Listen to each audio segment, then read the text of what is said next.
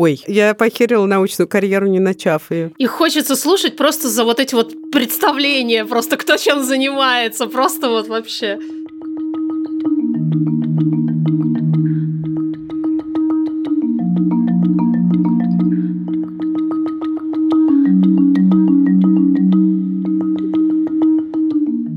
Здравствуйте, дорогие многочисленные женщины.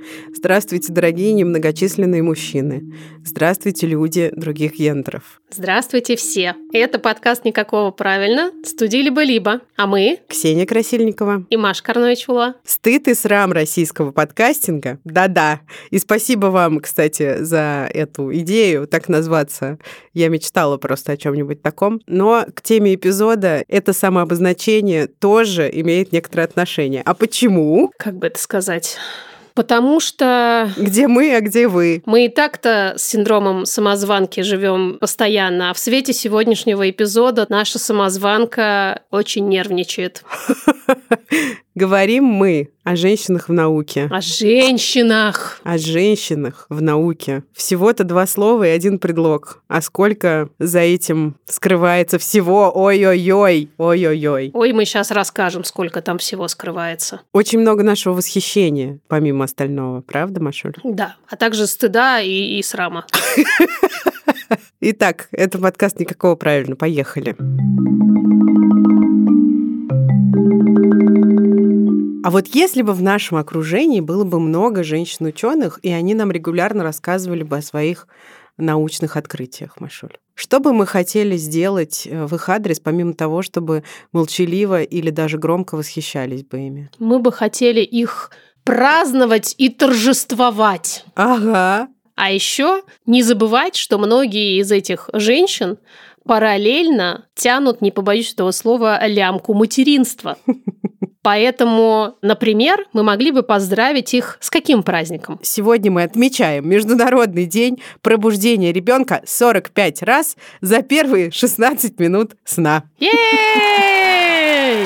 Вот это вот я особенно хорошо помню. Не забывается, так сказать. Считаю, что подарки по этому случаю нужно дарить себе и другим матерям как можно чаще. Однозначно. Поняли, да, к чему мы ведем? Мы ведем к Флау Вау и к тому, что сегодня очередной день дня, и к тому, что на маркетплейсе Флау Вау можно столько всякого сделать, чтобы порадовать себя и других. Ученых, матерей, парней, отцов, и, не знаю, матросов. Почему матросов?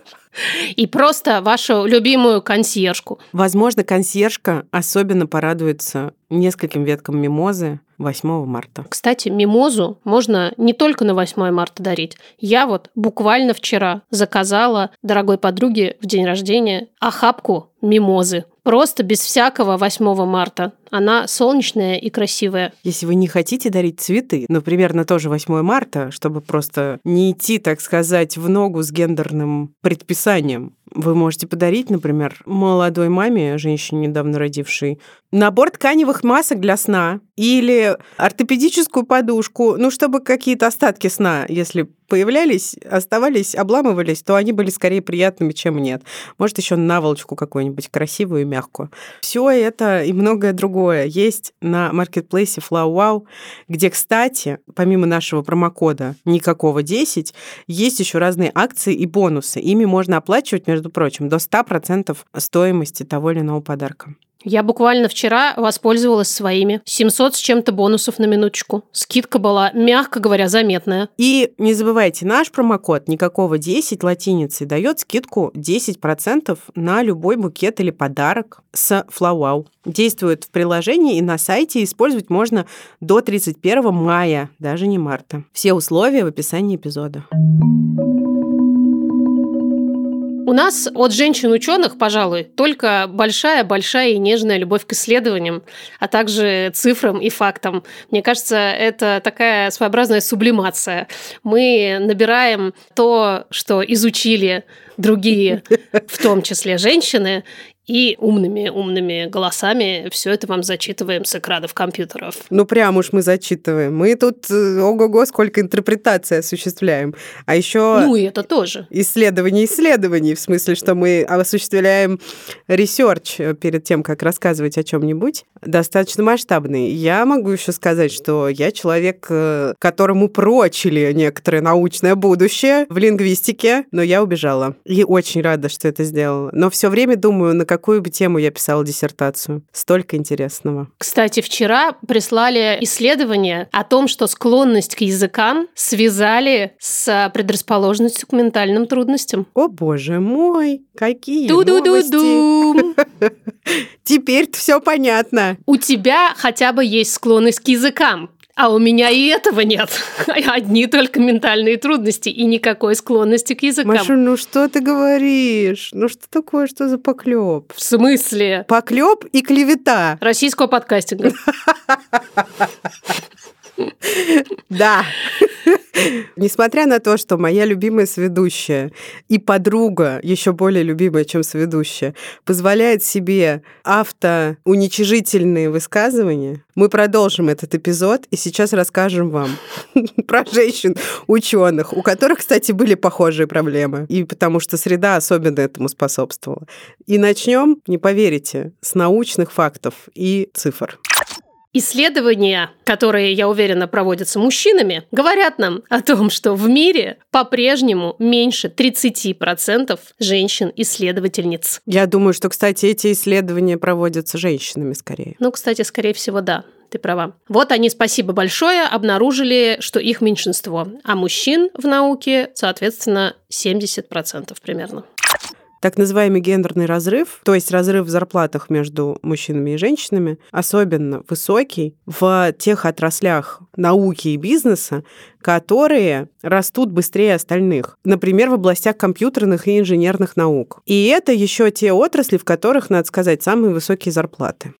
Большинство девочек теряют уверенность в своих математических способностях уже к третьему классу школы. Мальчики ко второму классу, наоборот, приобретают полную и абсолютную веру в свои возможности. При этом объективные показатели их успехов к этому моменту еще неизвестны. К моменту, когда происходит окончание школы и поступление в другие, например, высшие учебные заведения. Оказывается, что женщин куда меньше в так называемый STEM – Science, Technology, Engineering and Math то есть в отрасли науки, технологий, а также инженерных и математических наук. Среди тех, кто получает высшее образование в инженерных науках, женщин всего 21%. А среди тех, кто получает образование в компьютерных науках, 19%. Да. Порядка 80% всех людей, которые работают в сфере здравоохранения – это женщины. При этом среди руководителей в этой же среде женщин только 21%. Еще немного про зарплаты в сфере математических, технических и инженерных наук. Годовые зарплаты мужчин в среднем на 25 тысяч долларов превышают годовые зарплаты женщин. 85 а, тысяч годовая зарплата средняя мужчины, 60 тысяч средняя годовая зарплата женщины. При этом женщины латиноамериканского происхождения и темнокожие женщины в этой сфере получают в среднем на 33 тысячи долларов меньше, чем мужчины. И их средняя годовая зарплата составляет 52 тысячи долларов в год. Мы все, я думаю, кто слушает и готовит и делает этот подкаст, хорошо понимаем, что вопросы гендерного равенства и успехов женщин в науках очень тесно связаны. Правильно? Да. И это подтверждается не только нашим опытом, нашей гендерной социализацией, тем, как мы сами помним из своего детства, что нам говорили про склонность девочек к гуманитарным наукам, а не к естественным, да и вообще лучше всего склонность девочек к фартуку и плите и унитазу, а не к научным изысканиям. Мы все это запомнили хорошо, но у нас есть, как обычно, много разных данных, основанных на больших выборках, которые разным образом это подтверждают. И тут надо сказать, что проблема точнее сон проблем, набор проблем, букет проблем не ограничивается исключительно Россией или некоторой культурной средой, которая нам близка и знакома из нашего опыта. Абсолютно нет. Это абсолютно международные вещи которые нифига не побеждены, в том числе в тех местах и странах, где гендерные исследования, допустим, это важная часть науки. Где борьба за права женщин началась давно и идет очень активно, и тем не менее по-прежнему там тоже все достаточно печально. То есть э, опереться здесь практически не на что. Если бы вдруг такие данные были в России, что, конечно, было бы странно, и мы бы сравнили, мы бы ужаснулись просто объемом, гораздо более высоким цифрам, но порядок, смысл явлений один и тот же во всем мире. И вот. И вот. Шведское, шведское, шведское исследование. Столько мы все время приводим Скандинавию в пример как... Самое лучшее место на Земле, где можно жить женщинам, рожать детей, растить их с мужчинами в особенности. Строить карьеры практически без стеклянных потолков. Вот сколько бы мы ни говорили про Скандинавию, как буквально свет в окошке нашем. Шведское исследование про буллинг и харасмент в научной среде на 36 тысяч респондентов подтвердило подтвердила, что женщины – самая уязвимая часть академического сообщества. Именно они чаще всего подвергаются и буллингу, и харасменту. Нежелательное сексуализированное внимание выше именно в академической среде в сравнении с другими трудовыми сферами. И это, конечно, очень странно, потому что, наверное, здесь есть э, когнитивное искажение. Мне все время хочется думать, э, что люди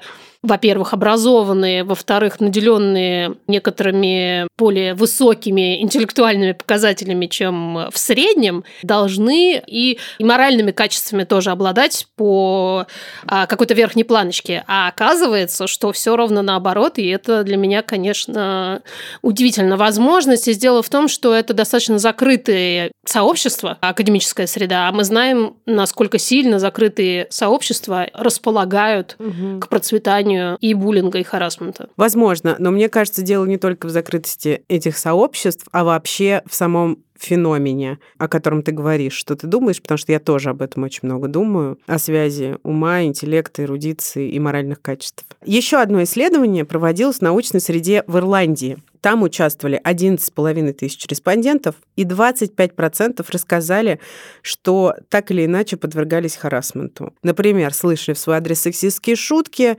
комментарии о том, как они выглядят, и в этой научной статье не уточняется гендерная принадлежность участников, но само это явление называется gender-biased violence, то есть гендерное насилие. Можно предположить, что речь идет об уязвимых по умолчанию категориях людей, о женщинах и о квир-персонах. А вот еще бразильское исследование о женщинах-экологах. Само разнообразие, сама россыпь научных сфер, в которых работают женщины, поражает и, и радует просто до невозможности. Но совершенно не радует то, что нам рассказали исследователи.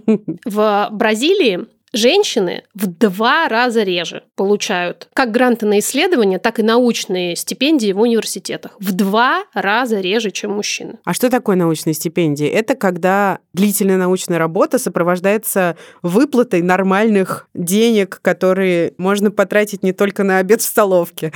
Да, тебе платят за то, чтобы ты, собственно, проводил э, это исследование. Вообще исследователи отмечают, что женщины сильно недопредставлены во всех сферах науки. Особенно все плохо плохо именно с руководящими позициями. Мы замечаем так называемый эффект ножниц. Это когда среди студентов больше женщин, ты заходишь в аудиторию, и ты видишь достаточно много женских лиц. 56% согласно исследованиям. А вот уже дальше среди профессорско-преподавательского состава гораздо больше мужчин. По данным этого исследования 64%. Дальше мы поговорим о том, что же срезает женщин на пути со студенческой скамьи за преподавательскую кафедру? Профессорско-преподавательскую. А как мы об этом узнаем? Сейчас мы перечислим факторы, заставляющие женщин уходить из академической среды, а потом эмпирический эксперимент проведем. Как в хорошем исследовании проверим на котиках. Эмпирический эксперимент – это, кстати, избыточность. Эмпирически проверим на вас. Так это или не так, потому что мы послушаем ваши истории. Итак, какие же факторы заставляют женщин уходить из науки? Плохое финансирование. Гендерная предвзятость во всех областях работы от и до. Пам-пам, материнство. Любименькая наша нежелательное сексуализированное внимание или харасмент. И отсутствие ролевых моделей. Женщины такие оглядываются по сторонам в поисках других женщин-академиков, а там тю! Ветер гуляет. А, кстати говоря, про ролевые модели. Помимо вас, наши прекрасные слушательницы, которых мы сейчас, простите за тавтологию, послушаем, мы вам еще в наших э, соцсеточках э, покажем и расскажем про разных других женщин, про которых мы, признаться, сами даже не знали. Настолько удивительные они, с одной стороны, а с другой стороны, невидимые, увы, к сожалению. Так вот, сделаем их более видимыми. Подписывайтесь и заходите в наши соцсети и посмотрите в эти восхитительные лица и послушайте, чего они добивались. Сколько на самом деле великих дел провернули женщины.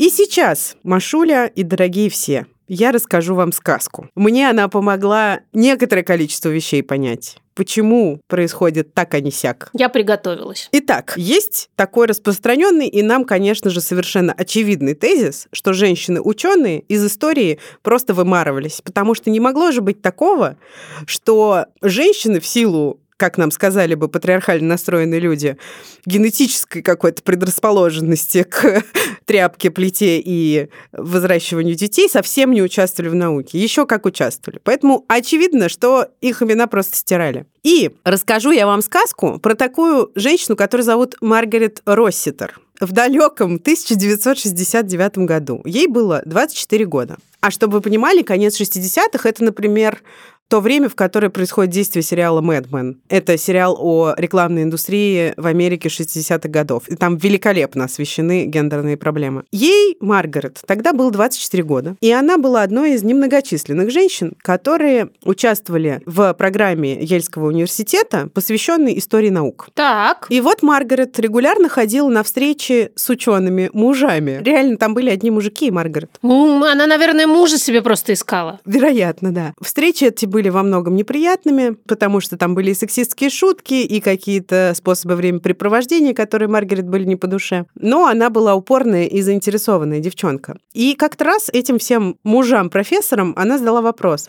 Напоминаю, это программа, посвященная истории наук. И вот в 69 году Маргарет задает вопрос мужикам. А женщины-ученые вообще бывали? И представьте, все мужики как один отвечают «нет, никогда, не было». Ни одной. Ну, кто-то упомянул кого? Мари Кюри. Ну, слава богу, хотя бы ее. Дважды она получила Нобелевскую премию. На минуточку. Угадай, почему, с точки зрения этих ученых мужей, она получила Нобелевскую премию? Ну, благодаря мужу, естественно. И его гениальности. А, кстати, она действительно получила Нобелевскую благодаря мужу, но только не потому, почему думали эти мужики, а потому, что ее имя, которое муж туда поставил на ту работу, за которую он, собственно, получил эту Нобелевку, хотели убрать, потому что какая такая женщина на работе, которая претендует на Нобелевскую премию.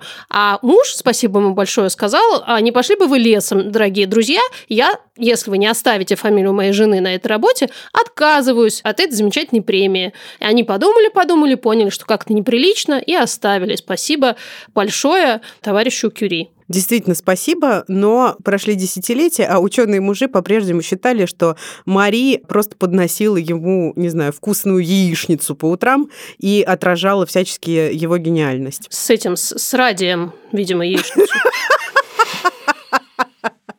Так, это уже другая история.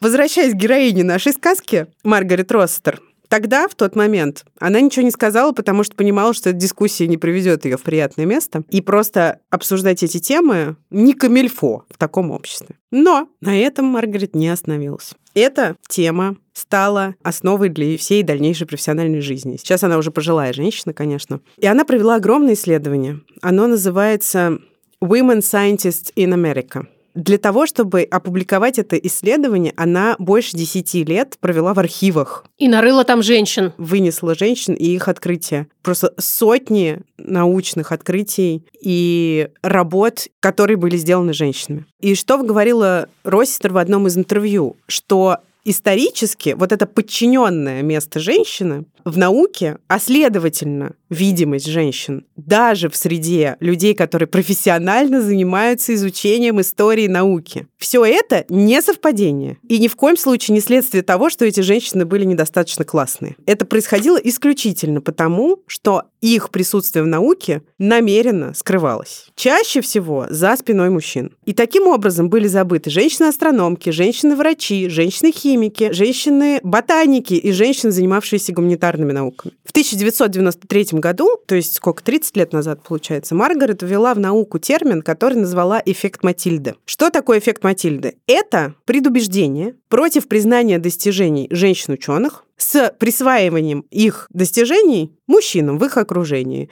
И это могут быть как мужчины-родственники, так и мужчины, которые были или остаются коллегами этих женщин. Мимо проходили. Может быть, даже не мимо проходили, а как-то участвовали или работали на соседней кафедре, за соседним столом и так далее. Но я уверена, что если бы никого не нашлось, они и в этой ситуации открывали дверь и говорили на улицу, «Эй, мужик, слышь, иди сюда! Как тебя зовут? Отлично, так и запишем». Шлепаем тебя на титульный лист научной работы. Сам по себе этот феномен впервые был описан суфражисткой Матильдой Джослин Гейдж. В 1870 году было опубликовано эссе Матильды под названием «Женщина как изобретательница». И что вы думаете произошло с Матильдой, которая такое исследование опубликовала в XIX веке? Ее имя тоже было стерто и забыто. Замечательно. Естественно. Великолепно. Дальше историки науки совершенно не обращали внимания на то, что такая женщина вообще существовала. А она, между прочим, была еще видной борчихой, можно так сказать, или борецкой за избирательное право для женщин. Спасибо всем суфражисткам вообще за это. Сидели бы мы так до сих пор бы, если бы не они. И вот Росситер, которая ввела термин «эффект Матильды» и изучала, собственно, этот эффект Матильды всю свою научную жизнь, рассказывает о том, что примеры такого восходят в ее изысканиях аж к XII веку. В XII веке была такая ученая, врач, женщина-врач по имени Тротула из Салерна, это в Италии. Она писала книжки по медицине. И после того, как она умерла, эти книжки использовались другими врачами. Но эти врачи думали, что написаны они мужчинами. Такая история, поймите, от XII века до наших дней. Когда мы начинаем говорить о том, что все давно преодолено, у женщин столько же прав, сколько у мужчин, посмотрите вокруг, оглянитесь, Смеетесь, да чего вы обиженные фемки? Коллеги, послушайте, вам нужно еще что-то доказывать? Есть, да, на эту тему еще простейший из примеров. Всем, кто когда-либо оказывался в роддоме по поводу рождения ребенка, известно такое понятие, как шкала Абгар. Это тот показатель, по которому впервые в жизни мы получаем внешнее оценочное суждение. Достаточно ли мы хороши или плохо постарались, пока лезли а, или нас вынимали, в зависимости. Так вот, элементарный эксперимент показывает, что абсолютное большинство всех людей, которые не знают, как оно на самом деле, отвечают, что Абгар – это, конечно же, мужчина. Ну, очевидно, такой важный показатель шкала Абгар. Конечно же, его придумал мужчина. А нет, это женщина. И знают об этом в основном только те люди, которые либо когда-то соприкасались с этим в своей профессиональной среде, ну, либо просто супер-супер радированные люди. И это тоже про невидимость женщин, потому что любая гендерно не маркированная фамилия в науке автоматически присваивается мужчине. Автоматически, без какой-то дополнительной мысли. Не только в науке, да, но... Есть довольно известный мем, он же кек, просто, да, насколько обширен мой лексикон. В общем, Катя Долини написала статью об иранской режиссерке, чье имя звучит таким образом, что у него нет окончаний женского рода, которые были бы нам знакомы. Катя настаивала в разговоре с редактором этой статьи на том, чтобы использовать феминитив, слово режиссерка, потому что иначе сделать вывод о том, что фильм снят женщиной, было невозможно. А для контекста это было важно ну и вообще для справедливости очевидно, что это было важно. И женщина-ученый. Вот казалось бы. Женщина-ученый. Слово «ученый», будучи субстантивированным прилагательным, субстантивация — это такое явление, когда прилагательное становится существительным. Вот, казалось бы, вот у тебя готовое слово «форма», которое изменяется по родам, потому что изначально это прилагательное. Прилагательные хорошо умеют изменяться по родам. Пожалуйста, ну скажи ученая. Нет, блин, женщина ученый. Ну что такое? Здесь же даже не надо никакие ненавистные всем э, суффиксы да, применять. Никаких тебе «к» и «ша». Не дай бог.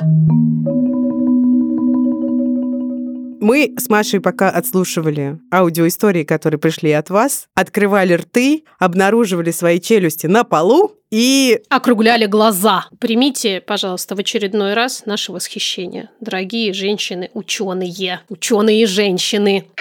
Здравствуйте, любимый подкаст. Меня зовут Дарья. И я специалист по бурому медведю. Сейчас я конкретно не занимаюсь э, наукой, но когда активно занималась, ходила в поле, в тайгу, многие мужчины удивлялись, что девушка пришла и бурым медведем занимается. Интересное наблюдение было, когда я была в году в 2007 на съезде терриологического общества в Москве. Мы пришли на собрание, и там такие ученые мужи сидели, опытные терриологи, и их слушали молодые девчонки. Там все специалисты на тот момент по крупным хищным были девчонки. Специалисты по крупным хищным. Это так звучит красиво, невозможно. Итак, Даша – тереолог. Тереологиня. Я даже не знаю, что сказать про историю, потому что когда ты слышишь, что девушка занимается бурыми медведями... Да, это все затмевает. Она ходила в тайгу, понимаете, в тайгу. В истории про ученых мужей и, и девушек, которые их слушают, мне почему-то сразу на месте ученых мужей представляются, собственно, бурые медведи. Заходишь, они сидят за президиумом такие серьезные бурые медведи. Даша, мы восхищены. Я не знаю, расскажите же нам что-нибудь про бурых медведей, пожалуйста. Наверняка у них там есть что-нибудь интересное про самок. Да, наверняка самки бурых медведей совсем не хуже самцов. Наверняка даже лучше. Никто их, наверное, не заставляет социализироваться. Привет, дорогие Маша и Ксукса. Меня зовут Рейна, я нейробиологесса и занимаюсь норадреналиновым ответом на несбывшиеся ожидания. Я работаю в Тель-Авивском университете, и мне очень нравится, потому что я совершенно не чувствую дискриминации. Наш университет поддерживает политику равенства и всячески помогает женщинам в науке, что, по-моему, очень круто. В частности, моя коллега Михаль делала офигенный проект, который называется Women Who Brain, предназначенный для докторок в нейронауках. Они приглашают разных лекторок, чтобы те говорили говорили о софт-скиллах, самопрезентации, давали какие-то лайфхаки по совмещению материнства и постдока. А еще, что мне особенно нравится, абсолютно каждый и каждая в нашем университете каждый год проходит туториал по противодействию харасменту. Это, по-моему, дико круто. В английском языке есть такое выражение in awe. Я трепещу. От начала до конца этого сообщения. Норадреналиновый ответ на несбывшиеся ожидания. Это же просто story of my life. Понимаете, кто-то изучает, как я э, постоянно мучаюсь, потому что мои ожидания постоянно не сбываются. И оказывается, у меня происходит норадреналиновый ответ, видимо, благодаря которому я такая несчастная и замученная. Да, и классно, что мир не стоит на месте все таки даже в смысле гендерного равенства. Какое-то стремление к тому, чтобы у женщин было, с одной стороны, более безопасное место работы, а с другой стороны, чтобы у них было больше возможностей для того, чтобы свою работу осуществлять. Что-то для этого происходит.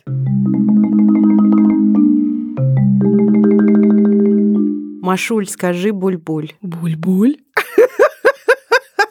Чувствую подвох. Спасибо. Никакого подвоха. Рубрика «Барахтаемся». Просто мы не просто барахтаемся, мы иногда захлебываемся, барахтаясь. В восхищении? И в нем тоже. А чем мы восхищаемся? Восхищаемся классными, этичными и полезными компаниями, например, сервисом психотерапии Зигмунд Онлайн, который помогает людям жить, скажем честно, а особенно жить в сложных условиях, то есть барахтаться и проползать. И делает это в любой точке мира, во всех возможных морях, океанах, реках, озерах, кратерах, прорубях и любых других водоемах, которые вам нравятся. Машуля. Почему я до сих пор не утонула? Вот именно. Может быть, тебе психотерапия в этом помогла? Психотерапия помогла взрастить мне лапки, которыми я теперь усиленно мельтешу. Применительно к теме нашего эпизода хочется рассказать о том, что я много-много на терапии говорила о собственной профессиональной идентичности, ценности, а точнее начала я с недоценности, разумеется, потому что у нас всегда в семье была такая шутка, ну вот есть такое выражение в семье не без урода, вот в нашей семье это я, потому что у меня все очень умные, и мама, и папа, и брат, а я вот не вышла интеллектом. Долгие годы я над этим совершенно искренне не смеялась, считала, что так вот уж мне на роду написано, и ничего с этим не сделаешь.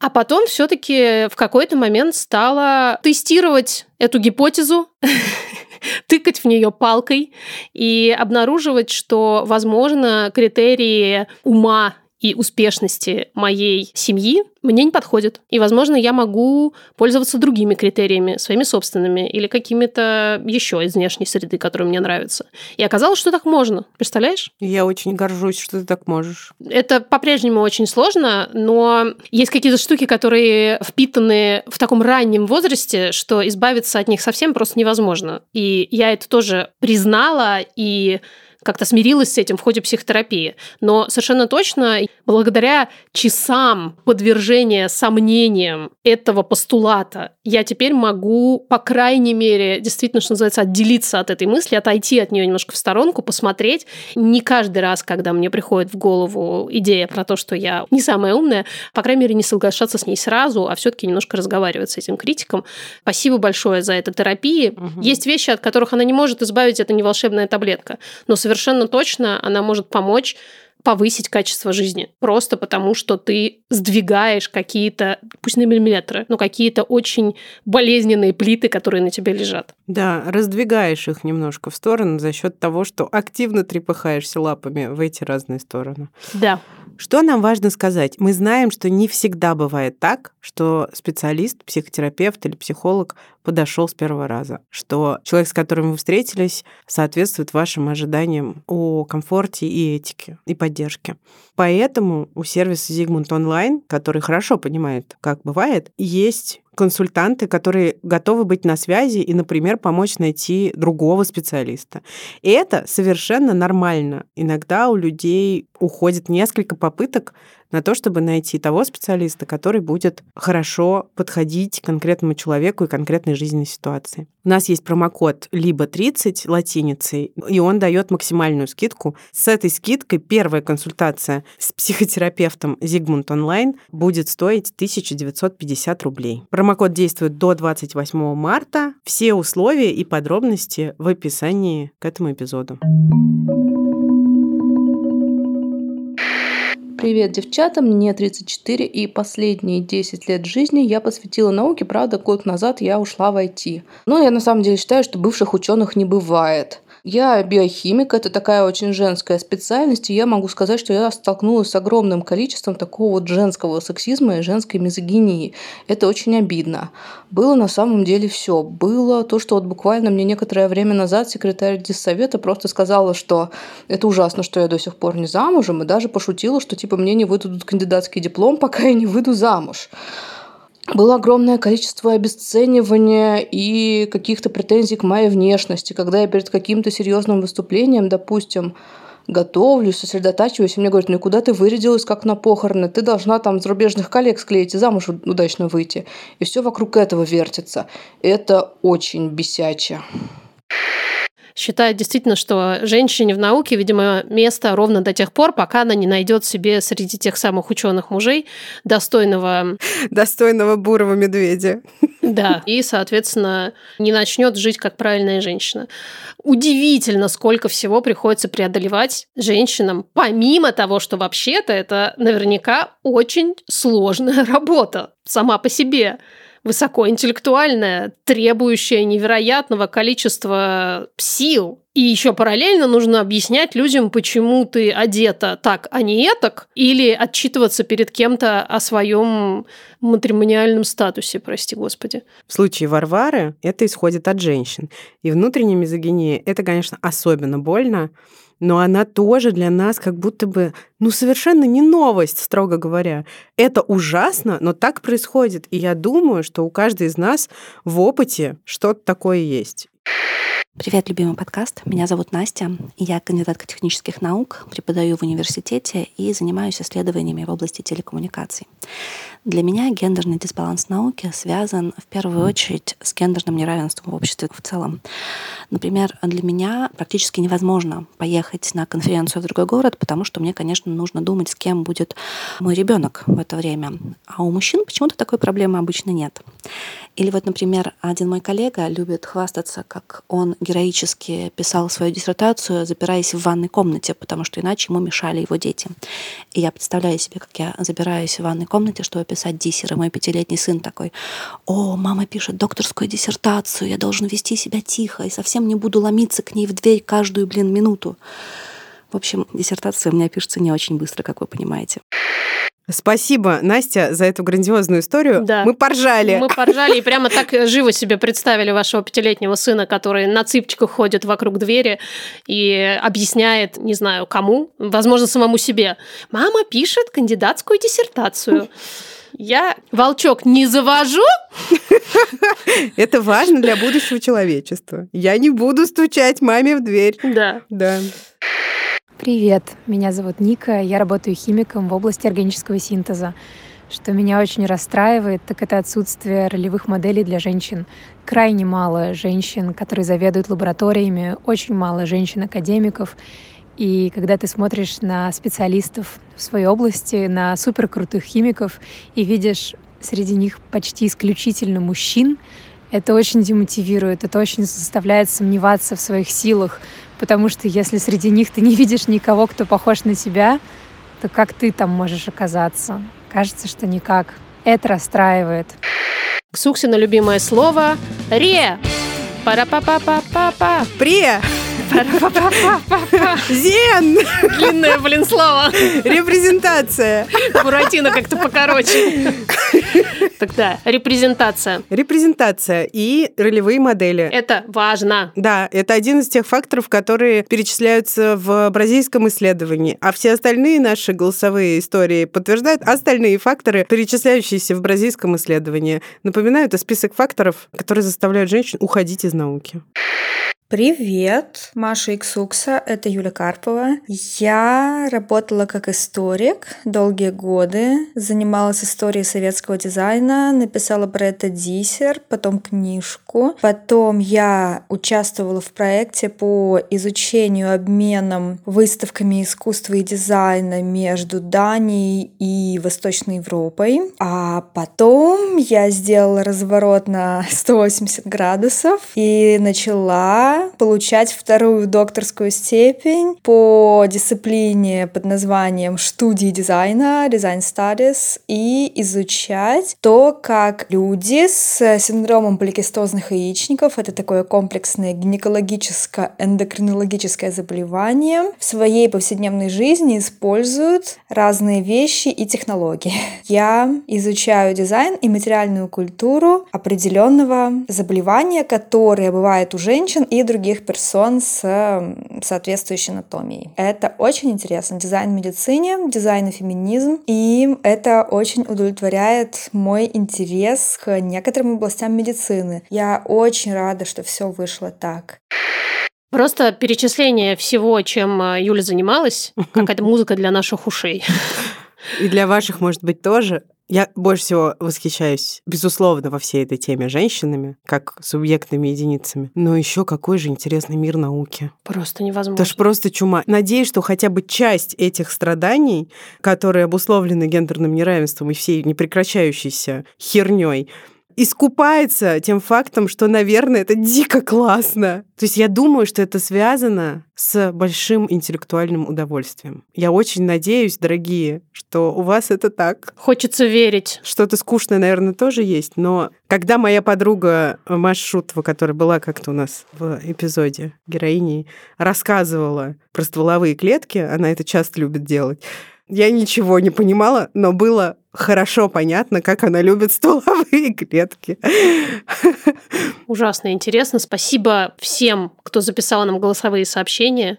Многие из вас наверняка искали время для того, чтобы записать нам voice где-то между своей профессиональной деятельностью, в некоторых случаях материнством и совершенно точно во всех случаях еще какими-то бытовыми задачами, которые есть у нас у всех. Мне всегда кажется, что это совершенно восхитительно, когда помимо того, что ты живешь такую очень насыщенную, интеллектуально, опять же, затратную жизнь, ты еще и находишь время для того, чтобы сделать свой вклад в наше такое маленькое сообщество и рассказать о том, как вот женщинам живется в этой сфере подписываюсь под каждым словом. Мир когда-нибудь станет лучше, хоть чуть-чуть. Ну, хоть капельку. Может, и не станет. Может, и не станет, но, по крайней мере, мы точно будем знать, что мы попробовали, и наша совесть чиста. Ну, или, скажем так, чуть чище, чем была до того, как мы все это затеяли. Обнимаем. Ставьте оценки. Будем здесь через неделю. Пока-пока. Пока. -пока. Пока.